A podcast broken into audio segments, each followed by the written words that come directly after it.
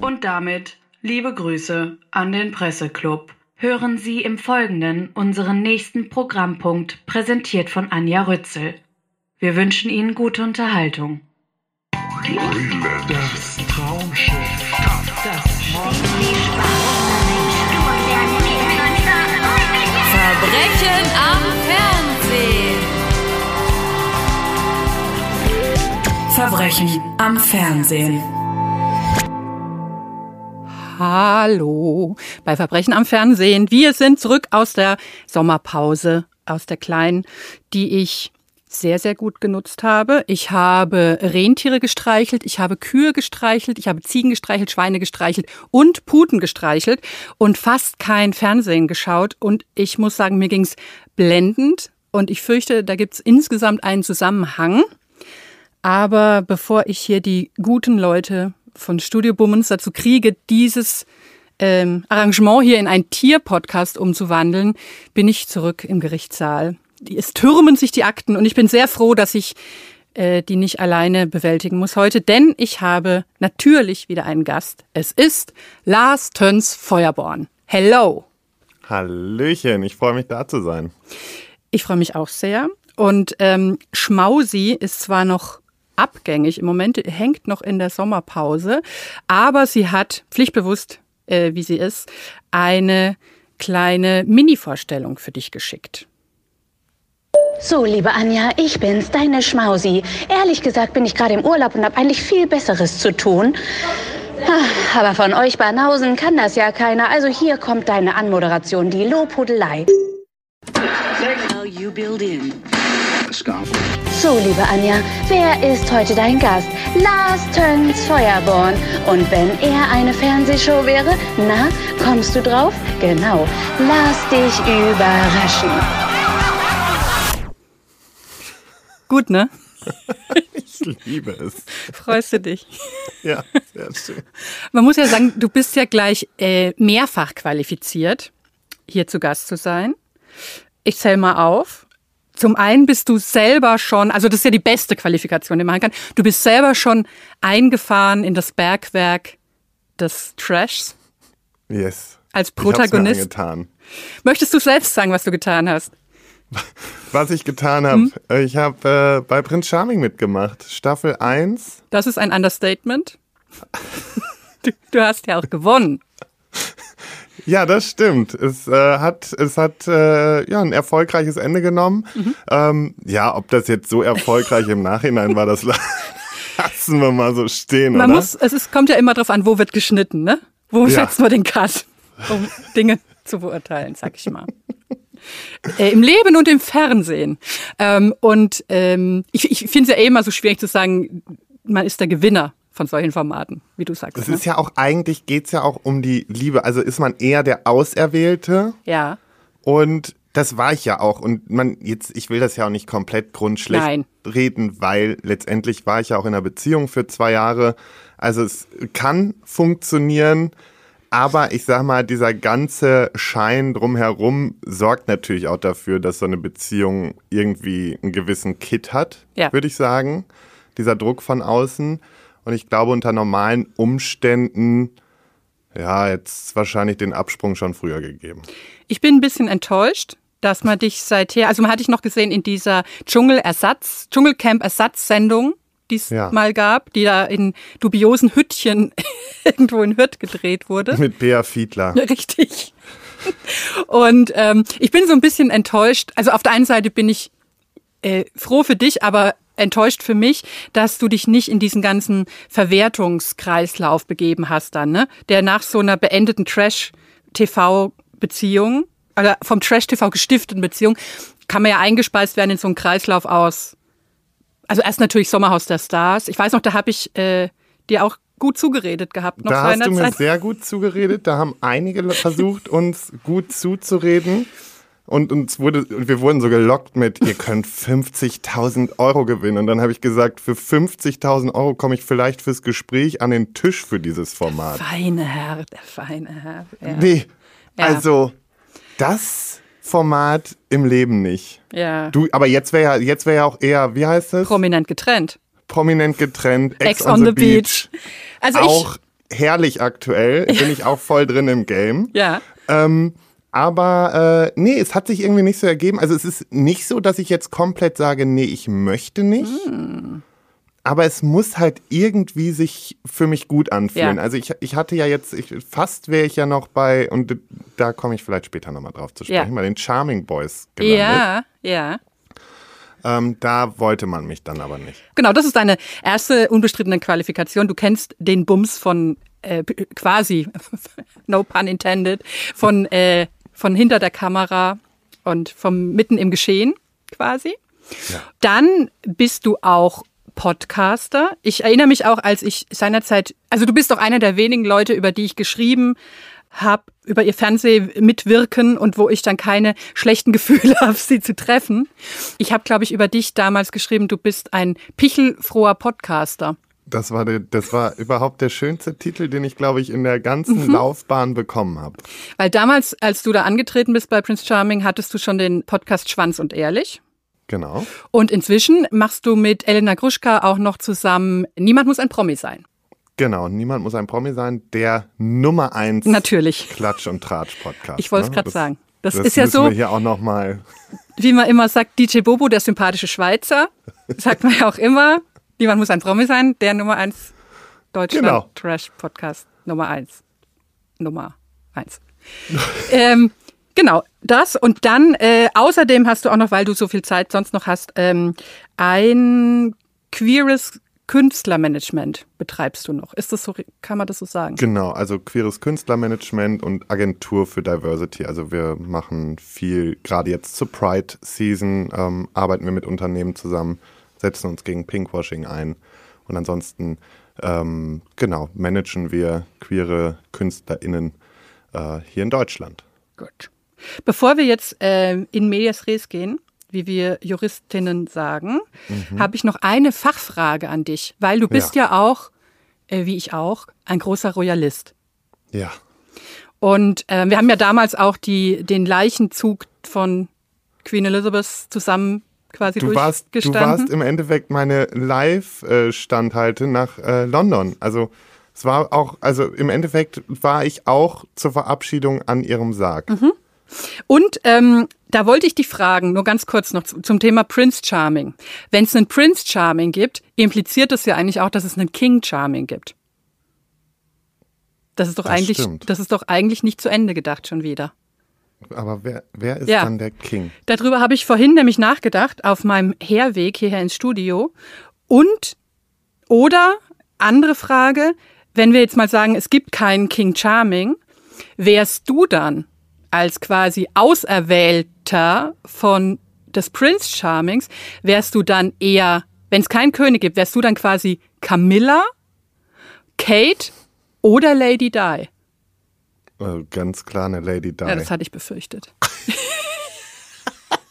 Aber wie bist du, wie, wie war das Ich sehe denn dich, da? ich seh dich mehr im Camilla-Kontext, auch wegen der Pferde. Du magst ja auch die Pferde gern und so. Ja, das stimmt. Aber ja, vielleicht wäre ich auch eine Camilla. Die ist ja, man muss auch sagen, sie macht es ja jetzt auch ganz ja. gut. Okay. Ne? Alles nochmal gut gegangen im, im Hause Windsor. Ja. Okay. Dank, dass äh, Megan auf, dem anderen, auf der anderen Seite des Richtig. Ist. Richtig. Wir wollen hier nicht zu sehr in die Details gehen. Mein Gott. Machen wir nicht das Royals-Fass auf, obwohl ich natürlich gerne würde. So, wir haben zu verurteilen, mein Lieber. So, ich Ähm, bin bereit. Ich habe dir als ersten aktuellen Fall aufgedrückt, die Bachelorette. Die aktuelle Staffel. Und da würde mich interessieren, ähm, warst du da eh schon drin? Also ke- kennst du dich aus in der Bachelorette-Historie Absolut oder? gar nicht. Du hast mir wirklich was aufs Brot gelegt, was für mich ganz, ganz fremd war. Ich habe mir die Bachelorette eigentlich nie angeguckt, aber ich gucke auch den Bachelor nicht. Mhm. Ähm, boah, weiß, ehrlich gesagt ertrage ich es nicht. Man hat vielleicht noch so die ersten Staffeln mal so ein bisschen verfolgt. Ja. Und dann wird es auch schwierig. Aber ich bin trotzdem dankbar für diese Experience, die du mir jetzt hier äh, gegeben hast, weil das waren viele tolle Eindrücke, die ich jetzt in den vergangenen 24 Stunden gesammelt habe. Es klingt für mich irgendwie verdächtig diplomatisch, muss ich dir sagen. ähm, man kann vielleicht kurz was zu, zur Bachelorette erstmal sagen. Ähm, wenn ich versuche positiv auf die Sache zu schauen, würde ich sagen, man bemüht sich. Ne? Also die Jawohl. letzte Bachelorette, äh, Sharon, war ja die erste, ähm, wenn ich mich jetzt richtig entsinne. Ich vergesse ja auch immer alles aus Selbstschutz. Die erste Woman of Color äh, in, im äh, deutschen Bachelorettewesen.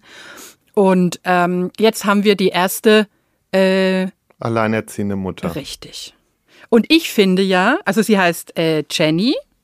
Naja, jedenfalls, sie ist ja sympathisch, ne? Das muss man doch sagen.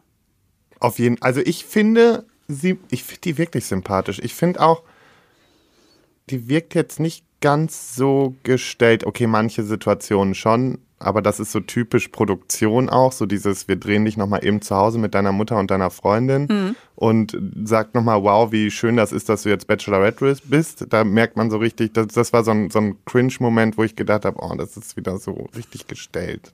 Das ist, wo ich wieder genau weiß. Man weiß ja auch, wenn man selber drin war, auch diese Interviewsituation, wie diese Realisatoren dann einem gegenüber sitzen und so alles aus dir rauskitzeln und spricht man nochmal so über emotionale Themen und dann neigen die so leicht den Kopf, mal gehen in so eine säuselnde Stimme und sagen dann, und das war jetzt schon sehr emotional für dich, oder? Und dann sitz ich halt da und sage, ich weiß, dass du willst, dass ich jetzt heule, aber das kriegst du jetzt nicht. Herrlich. Also kannst du, wenn du jetzt quasi guckst, was die Bachelorette, äh, wie, wie da quasi die, äh, die Gefühle aus ihr rausbrechen, hier und da, kannst du quasi, hast du den im Background, wie das äh, mit, der, mit einer langen Pfauenfeder aus ihr rausgekitzelt wurde. Schon so. Wobei bei ihr auch einige Sachen echt natürlich rauskommen. Das merkt man auch. Also das ist, ne, ich, was mich jetzt schon wieder so ein bisschen anfixt, das weiter zu gucken, sind halt die ganzen Typen. Weil da sind so viele, die so drauf reinfallen werden. ja, weil da ist ja halt auch, da ist ja kaum einer zu Hause bei vielen. Ja, da hat man tapeziert, sorgfältig, aber dann Hat man es auch gelassen. ist dabei. Leerstand. Ne? Oh. Ja, ich muss ja sagen, da hake ich jetzt mal ein, weil das ist so mein Hauptvorwurf an diese Staffel. Also ich finde, die, die Bachelorette, die ist so, so labradorhaft, finde ich. So, so ganz, ne? Lebhaft, kontaktfroh und so. Äh, nicht so kompliziert. Äh, Ja. Aber die Typen, mein Problem ist, dass ich zwei der, ich glaube, die auch so ein bisschen Hoffnungsträger sind, diese Staffel, nämlich Finn und ähm, Jesaja kenne aus, weil ich einfach ein armer, erbärmlicher Mensch bin, kenne ich natürlich Finn als meine ich sogar Gewinner von Love Island. Ja. Und Jesaja, ich habe ein bisschen länger gebraucht, dann fiel mir ein, er war ja Finalist von Love is King, diesem ganz schlimmen, äh, wie soll man sagen, Renaissance-Dating-Format mit Olivia Jones, wo die verkleidet waren als Hö- Höflinge und Hofdamen. Oh, das habe ich, das habe ich komplett ausgeblendet. Das habe ich gar nicht mitbekommen. Richtig schlimm. Darüber wird ja auch noch zu reden sein. ähm, und da und dann denke ich mir halt, und die sind ja noch die, die irgendwie mit äh, am hoffnungsvollsten gerade erscheinen in dieser Staffel. Und Ja. dann und das finde ich halt, äh, also ich habe ich habe mal eine Anklageschrift vorbereitet. Okay. Äh, die werde ich mal verlesen, weil ich finde es halt schon relativ erbärmlich und da habe ich quasi erst zehn Minuten gesehen, zu sagen, ähm, man muss jetzt schon bei der Bachelorette recyceln. Das hätte es früher nicht gegeben. Äh, zur Anklage. Muss es erst Molche vom Himmel regnen, müssen unsere Städte erst von Gülle überflutet werden, um die offensichtlichsten Zeichen als solche zu erkennen. Augenscheinlich gehen der Bachelorette die hochgezüchteten Balzhähnchen aus, weswegen in der aktuellen Staffel gleich zwei Erfolgsgockel aus anderen Liebelei-Formaten recycelt werden müssen. Einst Premium-Format der unverdrossenen Pärchenverherrlichung ist die Bachelorette nun nur noch Kuppelkläranlage, die mit grobem Rechen abschöpft, was anderswo ausgeschieden wird. Ich fordere die endgültige Verklappung. So nämlich. Ich kenne mich aus mit Kläranlagen. Wirklich, ich war lange bei der Lokalzeitung und musste zu ganz vielen Kläranlagen Neueinweihungen. Da wird immer mit so einem groben Rechen, werden die groben Klumpen abgeschöpft, sag ich mal. So. Ähm, also das ist was, was mich total stört. Also weil es ist ja sowieso im Trash-Fernsehen äh, so eine Krankheit, dass wer sich halbwegs bewährt hat, dass der dann so durchgenudelt und rumgereicht wird und in andere Formate gepresst wird. Das ist ja bei vielen so. Und ähm, ja, das ist halt, also es gibt immer so die Lieblinge, die werden dann schön erstmal durchgenudelt und dann geht's weiter, bis der nächste Stern erstrahlt. Ja. Ja. sie hat ja ein Kind. So, das wird auch ähm, relativ prominent thematisiert. Man sieht das Kind, man sieht die mitgereiste Freundin, die das Kind in Thailand ähm, Aber sie betreut. zeigt nicht das Gesicht des Kindes. Weil ich habe mich gefragt, zeigt sie es bei sich auf ihrem Instagram? Genau, sie ist nämlich Influencerin. Das hat mich Ja. auch schon wieder rasend gemacht, weil beim Bachelor war letztes Jahr auch ein Influencer zugange und da hat man sich auch, also war jetzt nicht unbedingt eine Empfehlung für dieses Handwerk, sag ich mal. Wertneutral. Ich, also ich finde halt so richtig, also machen wir uns nichts vor, um wirklich die Liebe zu finden. Ja. Ich glaube, da laufen solche Formate beim ersten Mal immer ganz gut. Da kann sowas passieren, weil es neu ist, weil es irgendwie, weil alle noch naiv an die Sache rangehen. So habe ich das zumindest auch bei Prince Charming empfunden. Und danach geht mehr so die, oder greift dann mehr die Fame-Geilheit über. Und da geht's dann halt um Follower, um, um äh, sonstige Reichweiten, um Fernsehpräsenz. Und man muss ja jetzt auch mal ganz ehrlich sagen, mittlerweile ist das auch nicht mehr so, ne? Also wenn ich jetzt mal so, ich hatte richtig Glück mit Prince Charming, würde ich sagen, auch was so Social Media und so angeht. Warte mal ganz Aber- kurz. Hast, hast du denn damals die Liebe gesucht, Lars? Natürlich. Du lügst. nee, also bei mir war ja einfach der, das Ding, die hatten mich angefragt aufgrund meines Podcastes. Dann habe ich ja erstmal Nein gesagt und also im ersten Moment so und dann habe ich das mit meinen Jungs besprochen und dann war natürlich so, ja, aber es, es kann uns jetzt auch nicht so schaden und erstes schwules Format in Deutschland und dann habe ich da auch nochmal genauer drüber nachgedacht und ja, dann ging dieses Casting los und ich wurde ja auch sehr auf meine Rolle im Podcast gecastet. Also man muss dazu sagen, das ist ein ähm, durchaus expliziter Das hast du schön gesagt. äh, äh, ähm, äh, ist, äh, Podcast über schwulen Sex. Wir klären auf. Ja. Ich, ich höre das mit, großem mit Interesse. eigenen Erfahrungen. ja, Du, Ihr- ihr hast du schenkt- da schon, du hörst da ich mal höre das rein? oft. Ich höre das oft. Ihr schenkt euch ja auch nichts, das mag ich gern. Nee, das tun wir wirklich nicht. Ähm, und ich bin natürlich in diesem Podcast, zumindest zu der damaligen Zeit, war ich auch sehr offenherzig und war auch sehr umtriebig, möchte ich es mal nennen. Du bist Also- rumgekommen. Ich bin rumgekommen. Ja, also ich habe immer gesagt, ich habe einfach Sex studiert. So. Und Auf Bachelor. ich Ja. habe eigentlich den Master. Ja. Ähm, und ja, dann hat sich das so ergeben, dass sie mich halt so krass auf die eine Rolle gecastet haben. Und dann habe ich auch gesagt, Bumserich. jetzt machen. Oder Ja, die hätten sich gewünscht, dass ich durch alle Betten fliege. Und dann habe ich auch gesagt, das machen wir jetzt, weil das ist auch gut für uns und PR, dass ich dann da reinkomme. Ja, okay, jetzt abgesehen vom ersten Abend, wo ich einfach sturzbetrunken war. Ähm, und mich dann aber wirklich in diesen Typen auch noch vergucke. ja. Das war sehr unerwartet. Ja. Ist auch eine moderne Cinderella-Story eigentlich. Total. Es war wirklich. Aber am Ende war es ja dann doch so. Also das ist ja eigentlich, ähm, wie soll ich sagen, könnte man dich ja total gut als Beispiel heranziehen, dass selbst wenn jetzt äh, da also Boys zur, zur Bachelorette gehen aus so Motiven wie ich will äh, Fame-Follower oder die Penun brauche die Penunzen, obwohl so viel kriegt man da wahrscheinlich n- n- Also nicht. Ne? Geld brauchst du da jetzt nicht wieder machen. Ja. Aber die haben sich ja schon gefreut, äh, die, die jetzigen Kandidaten, dass, dass es Brot gibt und dass es im Kühlschrank Thunfischsalat gibt und so. Da waren die ja schon ganz aus dem Häuschen. Das ist halt die Fitnessgeneration. Ja. Thunfisch und Brot. Ja, genau. Du bist ja das lebende Beispiel, dass es trotzdem, wenn man auch eine nicht nicht ganz for the right reasons, wie es im, beim äh, im amerikanischen Bachelor immer heißt, da ist, das ist ja, dass man doch die Liebe, dass sich die Liebe einem doch aufdrängt, eventuell. Das ist natürlich auch, also definitiv, und es waren ja auch echte Gefühle da und das, das, wir hatten ja auch eine gemeinsame Zeit. Jetzt muss man dazu sagen, ist es halt, also das, was glaube ich dafür sorgt, dass viel kaputt geht, ist immer dieses Verstecken danach. Erstmal, du bist in so einer Blase, du bist nur am Daten, es ist alles super intensiv, du hast keinen Kontakt nach außen, also bist du nochmal so isoliert für dich, du gehst viel mehr auf deine eigenen Gefühle ein und verlässt dich mehr so auf deine Gefühle auch, als wenn du jetzt draußen wärst, da würdest du deine Freunde nochmal fragen oder Familie, wie auch immer. Und das hast du da alles nicht, also bist du total in der Bubble drin und dann kommst du raus und dann darfst du deine Beziehung nicht ausleben. Du darfst weder einkaufen gehen, du kannst nicht essen gehen, du kannst nicht ins Kino gehen, gar nichts machen. Ja. Das heißt, du lernst deinen Partner immer noch nicht im Alltag kennen, sondern nur in deiner Wohnung hinter verschlossener Tür. Oder wenn du im Auto fährst mit vorgehaltener Halt- Zeitung vorm Gesicht. So, also haben wir es damals gemacht. Mit so Löchern reingeschnitten auch.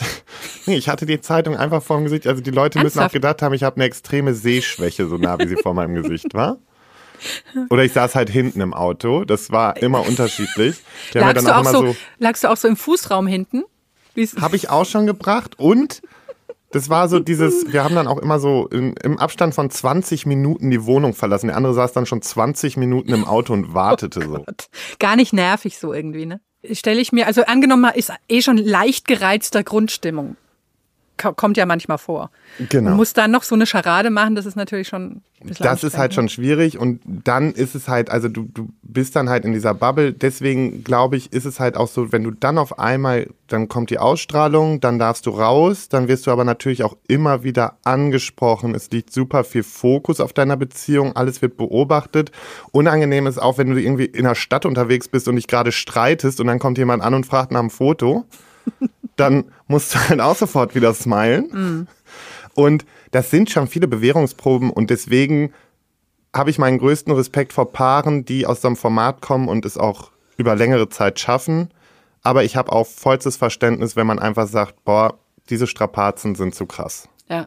Ich träume ja, das habe ich ja schon hier und da mal angemerkt, komischerweise trotzdem immer noch kein Angebot gekriegt. Ich träume davon, so eine Agentur zu haben, so eine Beratungsagentur für Trash-Personal. Im weitesten Sinn. Könnte ich dich da buchen für so ein Seminarmodul Täuschen und Tannen, wo du quasi solchen Paaren hinterher quasi die so ein bisschen coacht und sagst, so könnt ihr es dann machen, dass ihr nicht enttarnt werdet, etc.? Du, da bin ich dabei. Das machen wir. Weißt du, so ein bisschen einpeitschen und dann auch so Abhärtungstraining eben, ne, wo, wo, wo man ein bisschen Roleplay macht, wo, wo du dann so den super nervigen, übergriffigen Fan in der Fußgängerzone und so weiter gibst. Das könnte ich mir gut vorstellen eigentlich. Ich glaube, die Rolle wird mir dann auch gut stehen. Das Ja. krieg ich hin.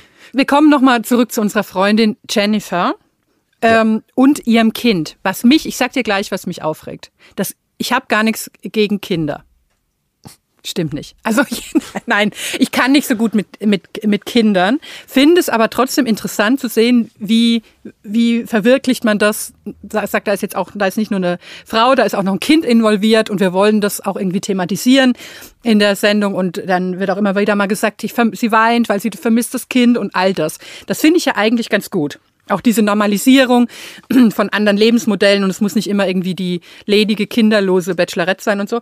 Was mich aber extrem, und das ist ungerecht, ich weiß es, gegen dieses Kind, das in, in diesem Format Keksi genannt wird, aus, zum Schutz seiner Persönlichkeit, das ist ja alles gut, was mich total ungerechtfertigterweise natürlich gegen dieses Kind aufgebracht hat. Die Freundin von Jennifer, die das Kind betreut äh, und umsorgt während der Zeit, schreibt ihr Briefe aus der Perspektive des Kindes. Ja. Und das ist ganz schlimm. Also einen Brief äh, liest, liest sie vor in der, in der zweiten Folge. Äh, das, das geht dann so los mit Liebe Mama, du bist gerade zur Tür rausgegangen. Und, äh, und ich vermisse dich jetzt schon. Und dann gibt dieses Baby, in Anführungszeichen, seiner Mutter aber so eine Absolution, dass es schon okay ist, dass es jetzt allein gelassen wird, weil es ja in der Sendung ist. Und Jennifer, die Bachelorette, tut so, als glaubt sie wirklich, dass das der Keks sie selbst geschrieben hat. Und ich dachte, ich werde wahnsinnig vor Zorn. Aber das ist doch genauso. Ich musste, weißt du, woran ich sofort denken musste? An Harald Glöckler und der Brief vom Hund. Ja, aber das hat der Hund vielleicht wirklich geschrieben. Ach so, da. Du meinst im Dschungelcamp? Ja, ach so, wenn es um Hunde geht, ja, die Hunde haben wieder den Brief geschrieben, aber das Baby ist wieder unrealistisch. Ja, das Baby. Ein Hund kann ja wohl viel besser den Stift halten als so ein Baby. Also das halte ich jetzt wirklich für ein schweres Gerücht. Jetzt lass mal die Also. Hunde aus dem Spiel. Also das, okay, äh, sind wir wieder beim Baby. Ja, ich fand es auf jeden Fall cringe. Und die hat ja sozusagen, die ist gar nicht so isoliert, die Bachelorette. ja. Die hat automatisch diesen Kontakt nach außen. Genau. Wobei ich das auch noch nicht ganz, also es hieß ja, die Freundin kümmert sich immer dann, wenn sie auf Dreh ist, aber die Ja. sagt ja dann auch immer bis morgen und so. Also das heißt, in der Nacht hat sie das Kind auch gar nicht. Ich glaube auch. Und dann gibt's halt so diese Übergaben, ne? Und, und sowas das ist alles. Ganz komisch. Und deswegen, also ich, ich, ich finde es auch dubios. Und ich, vielleicht bin ich da auch sehr empfindlich, weil ich bin auch sehr empfindlich, wenn jemand, äh, es gibt ja so Leute, die auch sagen, also die, die so tun, als wäre mein Hund mein Kind. So, die dann so zu meinem Hund sagen, wenn ich irgendwo bin, die Mama kommt gleich wieder oder so. Das macht mich ja auch schon, weil ich denke, dann denke ich halt immer so an die Geburt. Oh Gott. Und Ich kriege jetzt Bilder im Kopf, Ja. die möchte ich einfach nie. Ja, niemand will die Bilder. Mit einem langen, Nee. mein Hund hat ja auch so lange Beine und so, wo ich denke, puh. Ähm, und genauso unangenehm finde ich das, dass so Keksi. Ja, ja, wirklich. Will man nicht gebären, wenn man kein Pferd ist. Und, ähm, und die, hier Keksi schreibt hier auch seiner Mutter, ich weiß, dass du allen Männern den Kopf verdrehen wirst, weil du halt so hot bist. Und ich finde die Vorstellung, dass ein Baby seine Mutter, die Hotness seiner Mutter beurteilt, ganz unangenehm. Ja, das sind einfach alles so. Ach, das, das, das ist auch schon wieder alles so. Wie, ich finde gerade das Wort nicht. Schlecht? Performing Gender und so. Ja. Also so in, Ja, ja, absolut. Ja. Ja, weil es natürlich ein Junge ist, ne? Das, der Keksi. Ja, ja. Aber trotzdem, es ist schon, also dieses, es muss halt auch immer so ein bisschen sexualisiert werden, ne? Auch Ja. dieses, diese, das, das denke ich mir halt auch schon so, wenn ich die ganzen Typen da sehe und was die raushauen für Sachen und, und überhaupt, also die Sprache an sich, da habe ich sowieso, oder viele Ausdrücke, das ist nicht mehr ganz so zeitgemäß. Ja, vor allen Dingen dieser äh, eine, inzwischen auch schon äh, konsequenterweise abservierte, äh, ich glaube Julian, der sich an sie rangewandt hat und gesagt hat, ähm, seine vorherige Freundin hatte auch ein Kind und deswegen kennt er sich so daddy-mäßig schon voll gut aus. Und ich meine auch klassisch klass, Mansplaining auf die Spitze getrieben, äh, eigentlich. Gewinner der Mansplaining-Olympiade, der dann sagt, ähm, ja, ich kann dir auch Tipps geben dann, wenn wir zusammen sind, was Kinder angeht. Und sie Und fragt dann das- was und er sagt, ja, äh, wenn der läuft, musst du aufpassen wegen spitze Ecken. das ist an Dreistigkeit ja nicht zu überbieten, ne? Nee, vor allem, aber das ist auch wieder so hohl. Das ist wieder so herrlich hohl. Ähm, aber da hat sie ja auch direkt gesagt, nee, ich brauche hier keinen Ersatz-Daddy, sondern Partner. Ja. Ja, da wurden auch all die, die da irgendwie sich aufgestellt haben als die möglichen Ersatz-Daddys, die hat sie auch sofort alle gekickt. Ja. Ich bin auch froh, dass sie da den anderen, diesen Agro, wie hieß er? Bora? Nee, Bo Bosa? Baro. Baro, genau. Der hatte auch ein leichtes Aggressions... Äh, Ein ganz dezentes. Also ich habe noch nie jemanden, glaube ich, so einen Sandsack verprügeln sehen. ja, mit Schmackes. ähm, was mir gerade mit Schrecken einfällt, ich habe ganz unser Burgtheater vergessen, das natürlich ähm, auch noch so einen kleinen Eindruck äh, wieder Bitte. äh, ich möchte sagen, inszeniert hat, aber eigentlich ist es natürlich wie immer sehr naturalistisch nachempfunden. Wir hören mal rein, wie so der, der Vibe ist, weil ich habe so das Gefühl, außer den Veteranen, die, ich, die wir schon behandelt haben, hier Finn und Jesaja, äh, gibt's nicht wirklich so Prickelmaterial bis Nee, jetzt. gar nicht. glaube ich. ich Wir, würde mal hier Mats ab. wir hören mal rein. So, dann habe ich noch ein paar Fragen an dich. Ja.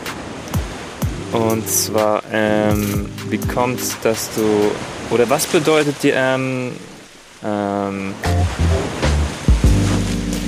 äh, die Beziehung so Ehrlichkeit und worauf äh, was ist das Wichtigste für dich in einer Beziehung?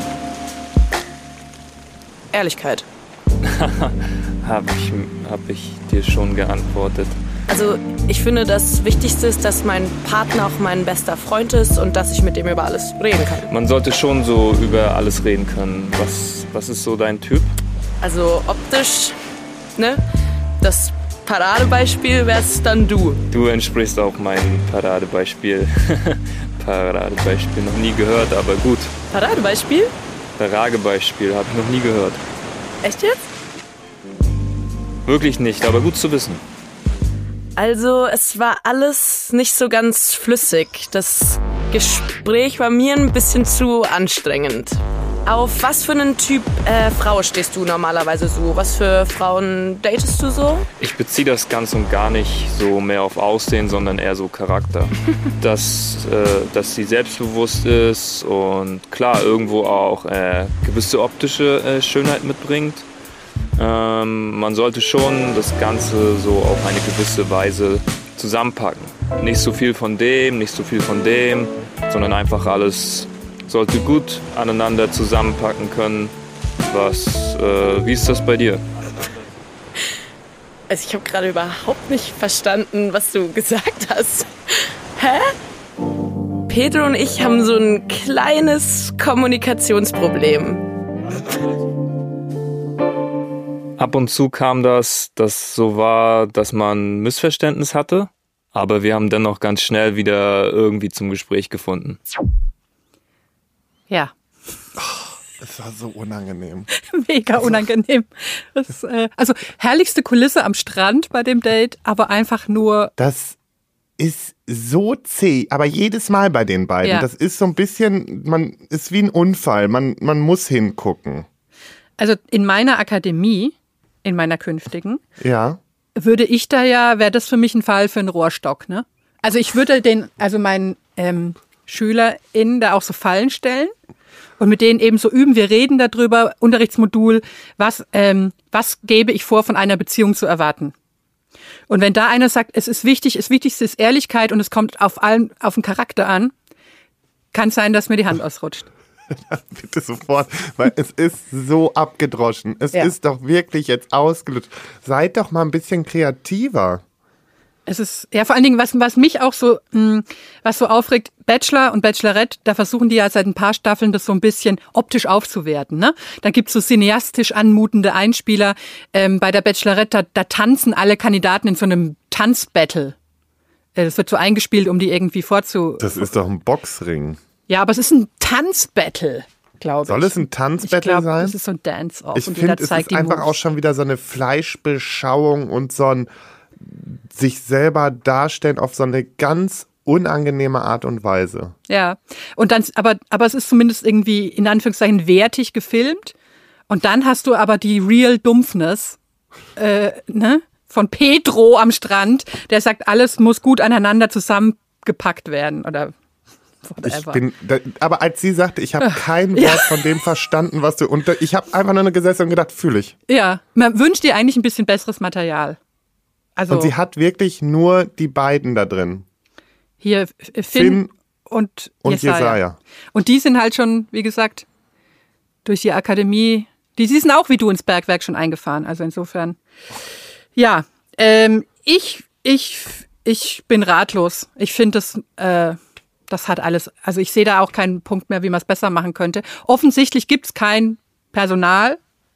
Wenn das irgendwie das Ergebnis eines Castingprozesses ist, dann gut Nacht um sechs, wie meine Mutter Also ich glaube, würde. wichtig wäre bei sowas einfach mal wieder Influencer frei zu suchen, Ja, damit man eben, aber du letztendlich, wer kein Influencer ist, ne, der hat dann auch keinen Bock auf sowas. Nee.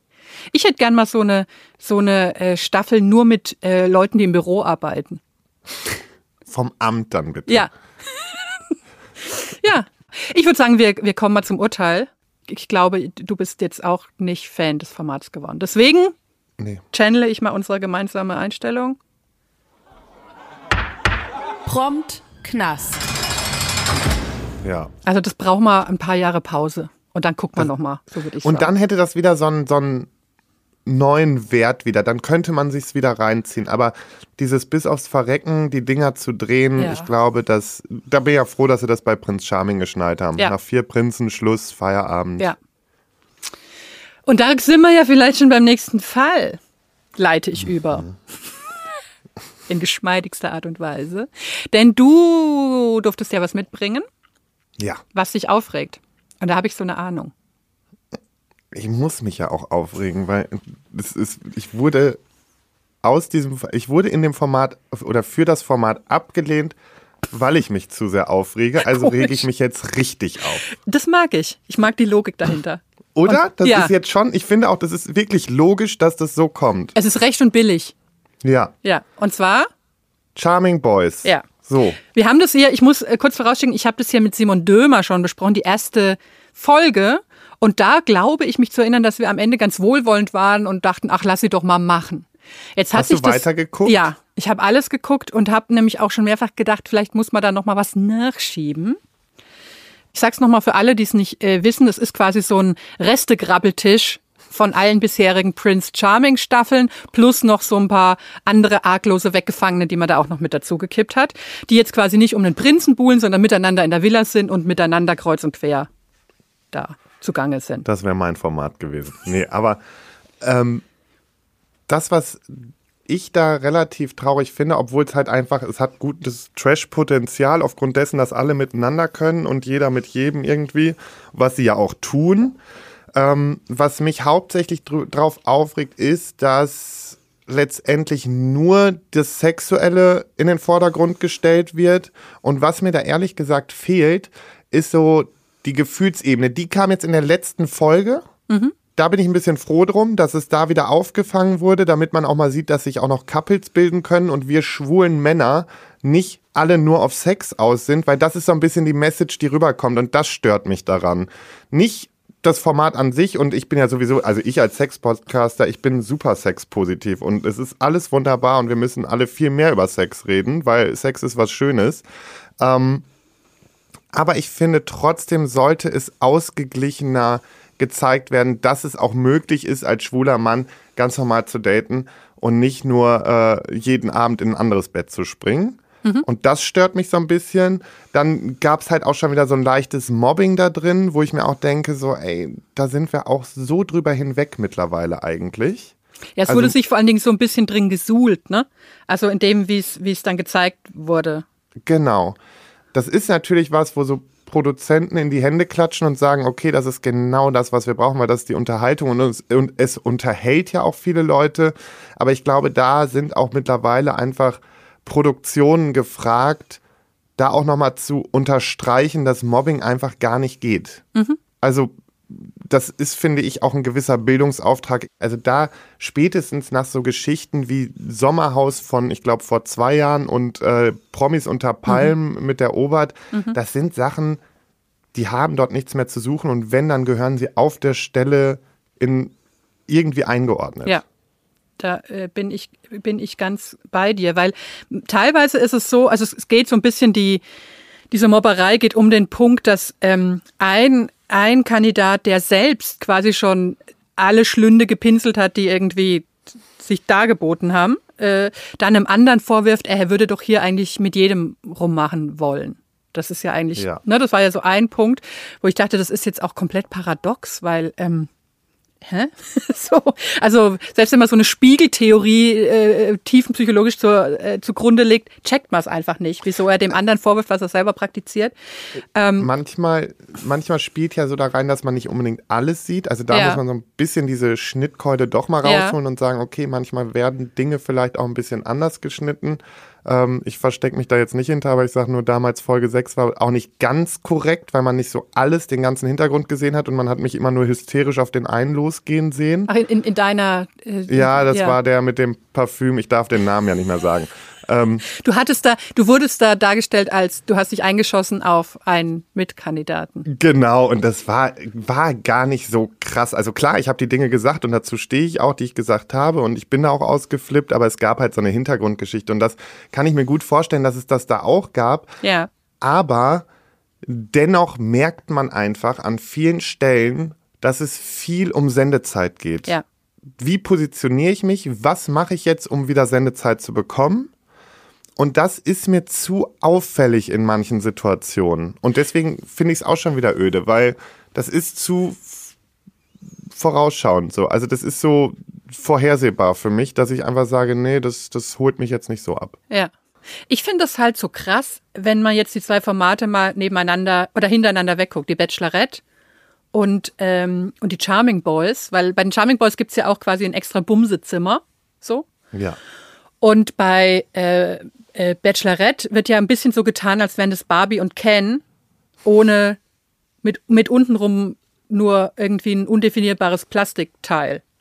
Also da wird ja wird ja sogar noch in, äh, wenn es dann an, an die Übernachtungsdates geht, eine Folge vor Finale, wird ja auch noch immer dran festgehalten, die hätten die ganze Nacht geredet oder so. Das ist ja alles ganz lang sehr Brüderchen und Schwesterchen mäßig.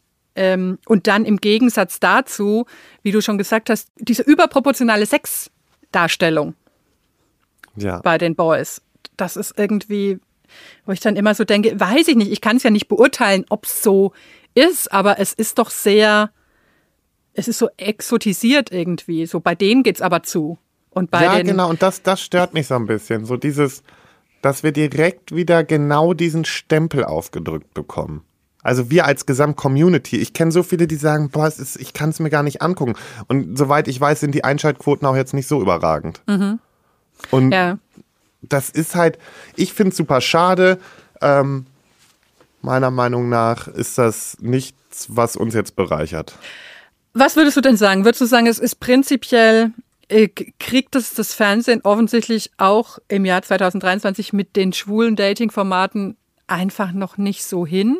Bräuchten wir da mehr äh, ein, ein, ein, ein diverseres Redaktionsteam oder ist da überhaupt Genau. was zu machen? Oder ist, ist es immer noch so, dass der Durchschnittszuschauer das anguckt und, und jetzt irgendwie sich äh, so, so halb gruseln und, und halb staunen möchte über die anderen, in Anführungszeichen, wie, wie die so treiben. Man merkt einfach den Unterschied. Bei Staffel 1 gab es einen Mitproducer, der selber äh, queer war, der das Ganze irgendwie mit so ein bisschen Stil verpackt hat. Und er war dann weg. Und somit hat man dann auch gemerkt, also es fehlt einfach, wenn, dann muss es von innen auch nach außen getragen werden. Und da muss das auch von innen gelebt werden, was man versucht nach außen zu tragen. Und ich glaube, das ist äh, da der große Knackpunkt. Ja. Was ist denn dein Urteil? Wir haben Also Sozialstunden. wenn ich alle, wenn ich alle Augen zudrücke, dann wäre das Urteil Bewährung, ja. aber eigentlich sollten mal- wir auch einfach mal in den Knast für eine gewisse Zeit. Ich würde mal sagen, wir sind jetzt vielleicht noch ein bisschen milde, weil ich habe so eine Ahnung, dass wir gleich noch sehr, sehr streng werden, sein werden. Oh, Ja? Dann mache ich mal. Bewährung. So. okay. Wir kommen zum Cold Case. Und das Schöne am Cold Case ist ja immer, bei mir geht es oft so, dass ich mich an ein Format erinnere und das doch so ein bisschen mit so einer, mit so einem flauschigen Schimmel überzogen ist im Lauf der Zeit. Dass ich denke, es war schon irgendwie schlimm, aber nicht so schlimm. Und im vorliegenden Fall, es geht um die Mini-Playback-Show, äh, war ich doch erstaunt, wie schlimm es eigentlich wirklich war. Ich bin total geschockt. Vor allen Dingen, also jetzt Kann- mal wirklich, ja. das war meine Kindersendung, ne? Wann bist du geboren?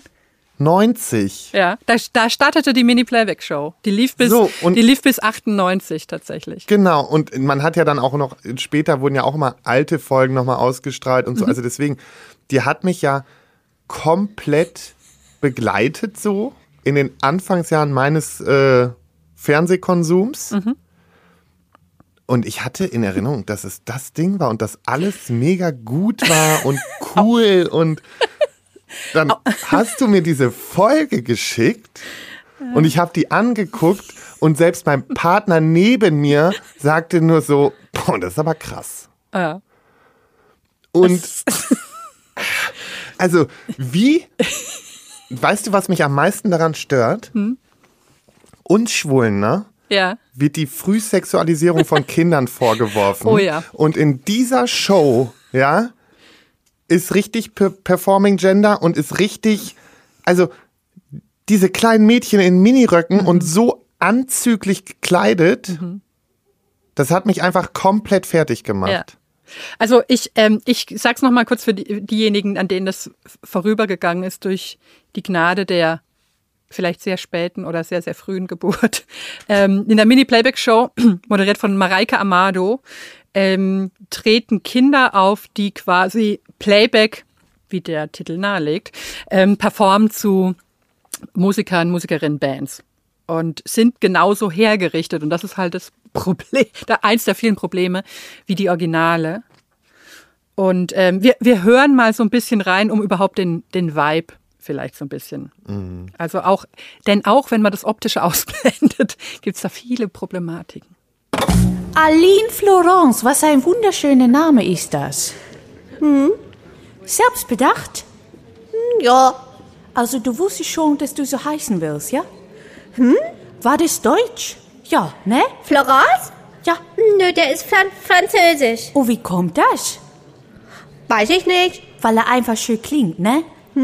Was möchtest du denn mal später werden? Astronautin. Astronautin. Ja, Warum? weil ich habe mich sehr für das Weltraum interessiert. Was gibt es denn da, da oben, ne? Also der Mond und die Erde und, und, und es hat mich halt interessiert, warum da, die sich dreht. Und in der Schule, da haben wir dann gelernt, dass die Sonne immer steht und die Erde, die dreht sich immer. Und das hat mich halt interessiert. Und dann habe ich halt angefangen, Bücher über Astronauten zu sammeln und ja, Was war denn die bekannteste Astronaut? Weißt du das? nee. Aber ich weiß, wer die Raketen erfunden hat. Wer denn? Werner von Braun. Welchen Planeten interessiert dir denn am meisten? Mh, das Mars.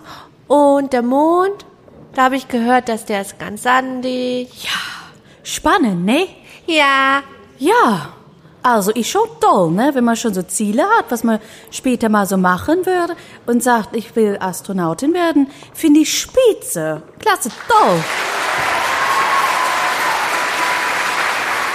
So, was machst du denn heute bei uns? ich mach die Lucy Electric nach. Lucy Electric!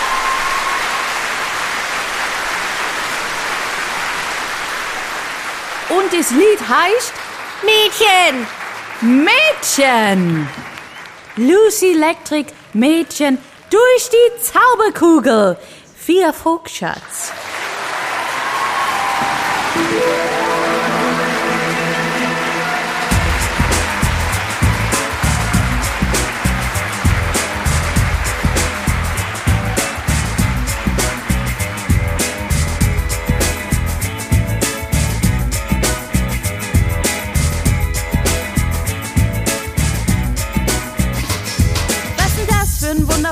Hintern, der daneben an dem Tresen steht.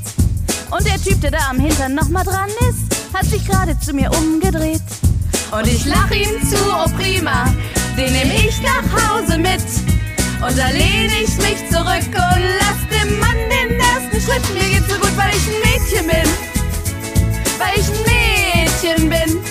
Komm doch mal rüber, Mann, und setz dich zu mir hin. Weil ich ein Mädchen bin, weil ich ein Mädchen bin. Ja sowieso gewinn. Weil ich ein Mädchen bin. Das ist ja an sich schon auch unangenehm, ne?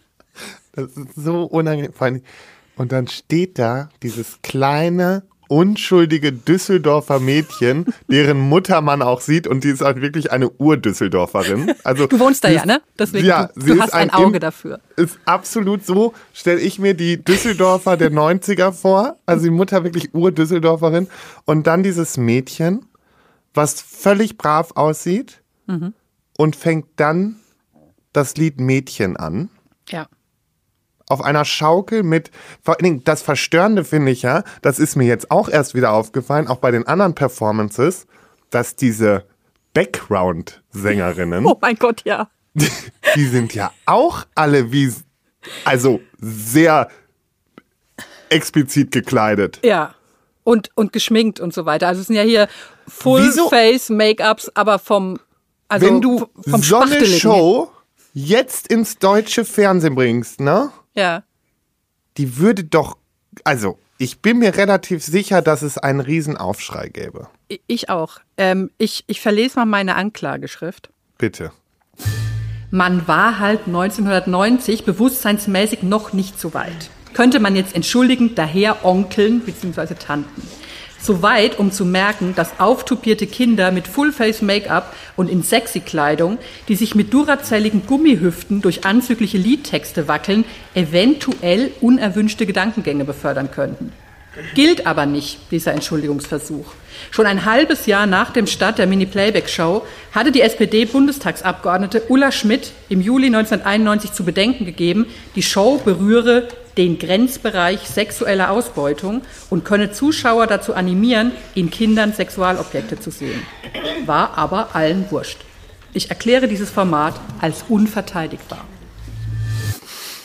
Das finde ich krass. Also, dass man nicht sagen kann, die haben das einfach nicht gesehen, sondern so what? Ne? Eben, das ist der Punkt. Also das ist ja, ja, das ist schon mit Vorsatz, ne? Ja, und das sind dann auch, so- also Ich, ich war auch richtig fassungslos. Gerade diese Lucy Electric Nummer ist ein gutes Beispiel, weil alleine der Text, also ein kleines Mädchen, das wirklich ein ganz kleines Mädchen ist, mu- muss man auch noch sagen. Das ist auch noch wirklich so ein, so ein besonders putziges, besonders kleines, dünnes Mädchen kommt einem irgendwie vor, die dann da singt ähm, und dann lehne ich mich zurück und lasse dem Mann den ersten Schritt. Äh, und dann dachte ich so, da gibt's doch diese eine Strophe, weil das sind ja so Texte, die hat man ja so eingehämmert im Kopf, die könnte man ja irgendwie nachts um vier mit drei Promille wahrscheinlich noch aufsagen. Ähm, und dann dachte ich, na, die Strophe werden sie jetzt nicht bringen, die dritte Strophe oder so, wo es dann Natürlich. heißt, äh, ne, sie nimmt den Mann dann mit nach Hause und, und fragt sich, ob es der Größte, der es am längsten kann, von allen heute Nacht auch wirklich hält, was er verspricht. Und also, how? Ja, wie kann das, wie kann sowas passieren? Und alle klatschen und lachen und freuen sich, ne? Ja, auch die, also die Mutter, die war ja auch völlig euphorisch. Die ist Ja. völlig ausgeflippt auf ihrem Tribünenplatz. Ja. Und ich habe wirklich nur gedacht, das ist wirklich krass. Und dann hat dieses Mädchen am Ende ja auch noch gewonnen. Mhm. Und alle flippen völlig aus. Und auch die Jury. Ein sehr junger Nino De Angelo. Boah. Sehr jung. Dann sie, Ja. Victoria Herrmann, Ja, eine Moderatorin. Ne? die kannte ich, also ich hatte erst gedacht, aber das war eine andere, an die ich denken musste. Ja. Ähm, und wer war er? Äh, Thomas Koschwitz, der hatte ungefähr zur selben Zeit eine Late-Night-Show. Ja, siehst du, dafür war ich dann doch zu jung, Ja. also um, um das äh, zu packen. Aber dann auch diese Erwachsenen, die die dann ja auch da nochmal beurteilen. Und eben hier die, die äh, äh, Victoria Herrmann, die dann auch gerade, nee, das war glaube ich zu, zu einer anderen, äh, zu einem anderen Mädchen, die irgendwie eine österreichische Künstlerin dargeboten hat und die eben unfassbar mit der Hüfte gewackelt hat, wo ich so dachte, ist sie ein Gummimensch? Das ist ja eigentlich äh, anatomisch gar nicht möglich. Und dann wurde ihr Augenaufschlag auch noch gelobt, weil der ja so kokett ist und halt sowas einfach, wäre. Ne? also auf der einen Seite verstehe ich, wenn Leute noch sagen, ja, das ist diese Kultshow, weil viele das damit verbinden, aber nachdem ich das jetzt so bewusst und ich sag mal, Mareike kenne ich ja jetzt auch persönlich. Natürlich. wie man sich so kennt in Düsseldorf, oder wie? Oder woher kennst du sie? Mareike und ich, wir haben mal äh, ein bisschen zusammen äh, was gearbeitet. Mhm. Und äh, Mhm. ich, ich war nicht in der Mini-Playback-Show. äh, Das wäre jetzt, das wäre jetzt ein Plot-Twist, weißt du, wenn du enthüllst, du hast hier ähm, so, jetzt so, aber Alpha an der Folge gegeben oder so. 21, erinnerst du dich nicht? Mhm. Der kleine Rothaarige, der I'm Too Sexy gesungen hat. Ah nee, das war zu, das war zu. ja, oder, oder, oder hier Simply Red irgendwas vielleicht. Das ist doch alles auch nicht ganz unbedenklich. Ja, genau. Nee, aber ähm, und da habe ich auch noch immer, ich habe zu Mareike damals auch immer gesagt, ich, das ist halt meine Kindheit und Ja, irgendwie auch mein Idol und Ja, jetzt aber die- weiß ich auch, warum wir vielleicht doch nicht so erfolgreich waren. Aber die, die Mareike, also ich, sie war, das ist alles auch nicht so ganz, ähm, wie soll ich sagen, hasenrein, was sie da moderiert hat. Also ähm, rein zufällig haben wir dir ja auch eine Sendung gegeben, in der Take That auch nachgeahmt wird. Nee, ganz rein zufällig. Also da, ich war ja auch überrascht, ne? Also das Ja, ja. war jetzt natürlich keine Absicht. Und, und dann unterhält sie sich eben vor der Performance mit äh, dem Jungen, der, glaube ich, Robbie macht. Mit beängstigendem Augenrollen, fand ich. Der hat unfassbare Grimassen gezogen. Und der möchte nämlich gern äh, Schildkröten züchten, aber es klappt nicht so. Und dann fragt sie ihn so, ja, wie kann man bei den Schildkröten denn erkennen, wer Mädchen und wer Junge ist? Und dann sagt er an der Länge der Schwänze und schon alle so hu. Und dann sagt hier Mareike Amado, ach, die Mädchen haben auch Schwänze, hu, hu, hu und so. Also wo ich auch schon denke, oh, auch, Wobei ich sagen muss, die Jungs waren Ja. auch ein bisschen früh gebildeter, weil ich in dem Alter hätte den Witz gar nicht verstanden und die haben es aber gecheckt. ja, ja, die wussten, irgendwas ist mit unten rum, ne? Naja, bei der Gesellschaft wundert mich das nicht, dass die da so gut informiert Ja. waren. Also da, das war, ähm, das war schon so, ja. Ich fand auch, es wurden sehr viele Schmatzer verteilt, oder? Ja, übergriffiges Kinderküssen einfach von, von Mareike, oder? Die Kinder haben dann so gemalte Bilder mitgebracht und ich finde, an den Bildern hast du als richtig gesehen, wie, wie jung die einfach sind, ne? Es waren Genau. so recht ungelenke Zeichnungen von Bäumen, Sonne, Käfern und so. In dem so Alter war ich schon viel weiter Sie, sie waren so rein, bis sie zur Mini-Playback-Show kamen. Ganz reine Kinder und dann wurden sie auftupiert und dann hieß es hier mal. Jetzt würde mich natürlich interessieren, eigentlich würde mich interessieren, was jetzt aus den Kids aus der Folge, wie es denen heute geht. Oh ja. Alles abgründige Lebensläufe seit da. Aber du hast Also halt, du hast halt vollkommen recht. Also was du eben meintest mit dem, die, äh, ne, was momentan so en vogue ist, zu sagen, wer alles hier die Kinder verdirbt in, in frühen, in frühen Jahren. Wirklich dagegen ist, also wir sind sowieso keine Gefahr, genauso Ja. wie Drag Queens Ja. keine Gefahr für, für Kinder sind. Mareike Amado ist die Gefahr. Das früher, das Ja. war eine Riesengefahr. Ja. ja? Und da gibt es ganz andere, die gefährlich sind. Also mir soll noch einer so kommen.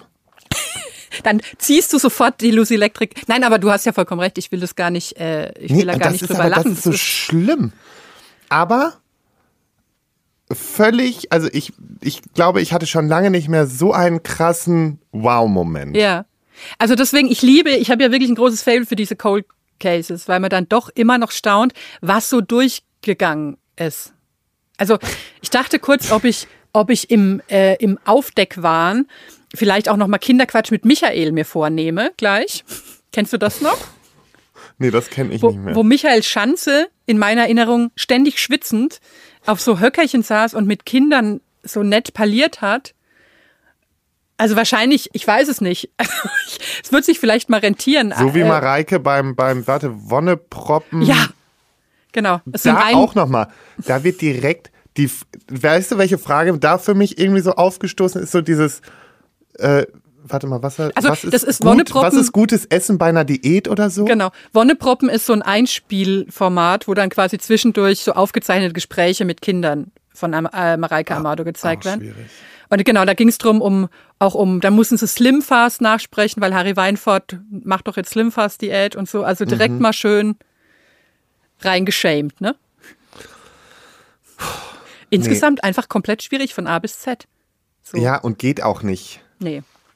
Also das ist, ist unverteidigbar. Und jetzt ist Lucy Electric ist, ist zwar so ein, äh, also ich glaube, das ist so das drastischste Beispiel mit diesem Text, aber es zieht sich ja durch alles durch. Also es gibt dann ja auch Jungs, die irgendwie Queen nachmachen und da ist dann so ein kleiner äh, Freddie Mercury in Lederhose.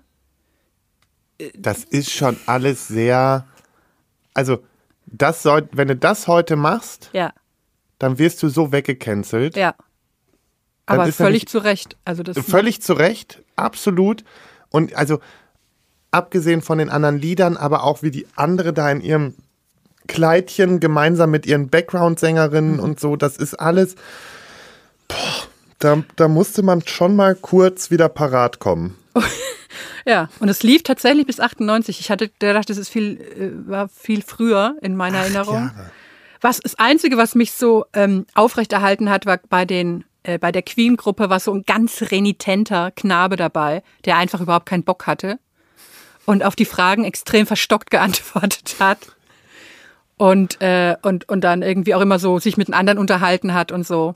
Also Ja, der hat es nicht so gefühlt. Nee, weil mein Problem bei Kindern im Fernsehen generell ist, dass die ja oft so dieses dressierte Showpony-mäßige. Ja, weil es oftmals Haben, so ne? ist, dass die Eltern dann ja durchdrehen Ja. und meinen sie mir, guck dir mal hier die ganzen zerstörten Hollywood-Kinder an. Ja, Also, ne, die, Ja. entweder sie hängen irgendwo auf Koks in der Ecke oder äh, sie haben halt sonstige Probleme, was, was ja auch traurig genug ist. Ich will mich da gar nicht so drüber lu- lustig machen, Ja. aber es ist einfach richtig tragisch, was aus so Kinderstars, guck wie, also alleine die Sterberate da ja, ja. Und ist schon deswegen enorm. bin ich froh um jedes mürrische Kind im Fernsehen, das sich so verweigert dem Ganzen. Ähm, ich war ja so ein kauziges Kind, ich hätte wahrscheinlich überhaupt gar nichts. Also mal davon abgesehen, dass es einfach eine komplett absurde Vorstellung ist, dass meine Eltern mich da hingekarrt hätten. Aber ähm, ich hätte wahrscheinlich einfach gar nichts gesagt. Und wäre wär einfach da gesessen und, und hätte äh, ein Plüschtier gestreichelt, glaube ich. Wie wär's, hättest du, wärst du so ein Performer-Kind gewesen? Ich war, das Schlimme ist, ich, ich war ja schon so ein kleines Performer-Kind, weil, Mhm. also im kleinen Rahmen muss man dazu sagen, aber ich musste früher ähm, auf so Schaubilder Und das war so. Auf Schaubilder? Also ich, ich, jetzt pass auf. Ich Ja. komme vom, vom Gestüt. Ich liebe den Satz. Ich liebe den. Ich habe die ganze Zeit gedacht, wie kriege ich dich denn noch auf die Pferde hingelenkt? Ja, erzähl. Da sind wir nun. Ja. Ja, also ich komme vom Gestüt, also vom Landgestüt. Das ist so eine staatliche Einrichtung. Ich weiß nicht, wie oft ich das jetzt schon erklärt habe. Ja, ist, man kann es nicht oft genug hören. mein Vater war da damals in der Leitung und die haben immer so ein, also es gab, das ist auch so doof, das immer in der Öffentlichkeit zu sagen, da gab es dann die Hengstparade. So. Ach, alle meine Träume werden doch noch wahr. Ja, eben, ich weiß jetzt. Jetzt gebe ich dir all das, was du noch wolltest. Ich bin halt, ich wäre halt eine gute Realisatorin, gell? Ich könnte auch voll, gut. Voll. Du wärst, du wärst richtig gut. Du, die würden sich um dich reißen. Ja.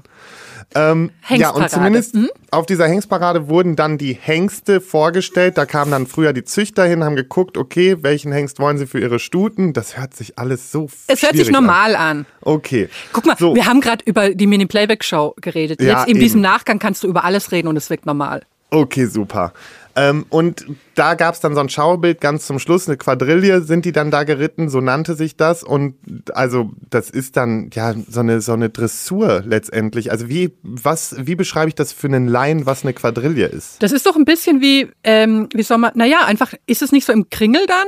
Ja, im Kringel. Und verschiedene Fi Figuren werden vom Pferd aus dargestellt. Ja. So.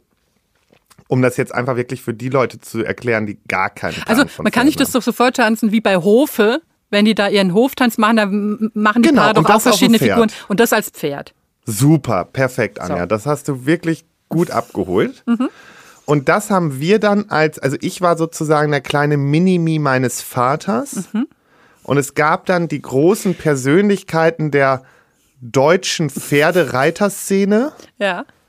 Und die mussten dann eine Quadrille reiten. Und mein Vater war immer bei der Quadrille der, der an der Seite stand und gepfiffen hat, um die, um die Bilder abzulösen sozusagen, Ja. dass das in die nächste Position geht. Mhm. Und das war meine Rolle. Und so musste ich auch schon vor tausenden Menschen auftreten, in einer kleinen Uniform. Oh Gott. Ganz Du, du.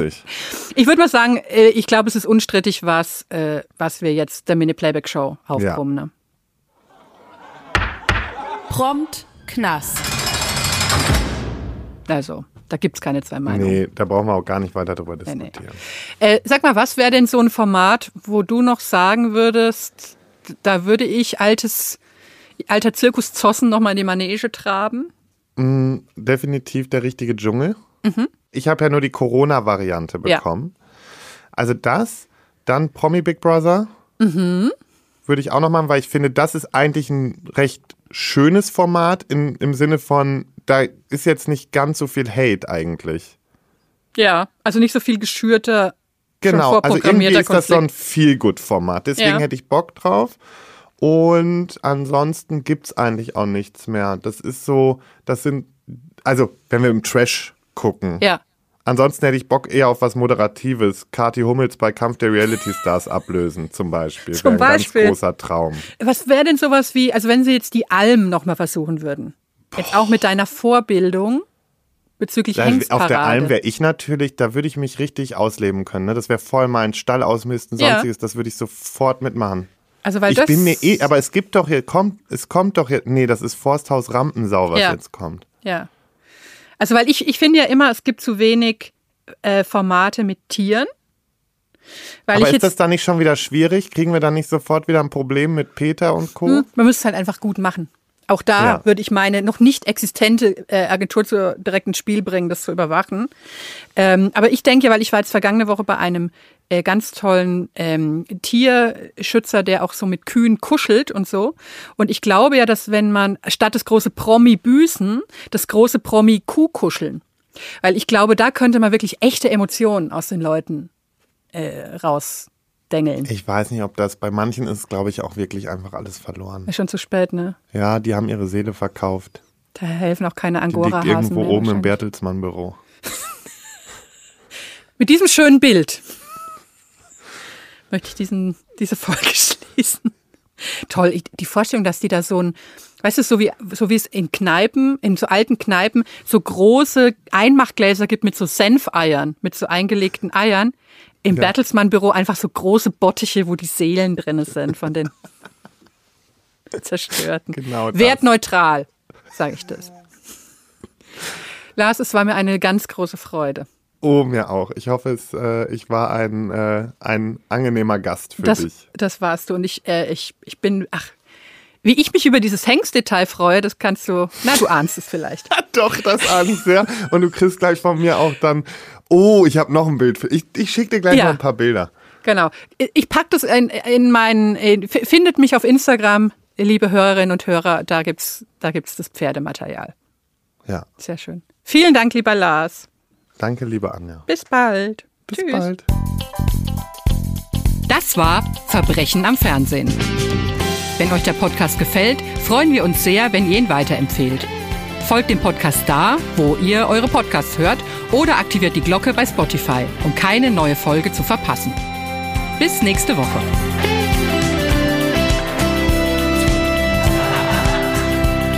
Verbrechen am Fernsehen ist ein Studio Bummens Original. Creative Producerin Inga Wessling. Produktion Laura Pohl. Executive Producer Konstantin Seidenstücker. Musik, Ton und Schnitt Christian Pfeiffer. Ein besonderer Dank an Thomas Schmidt.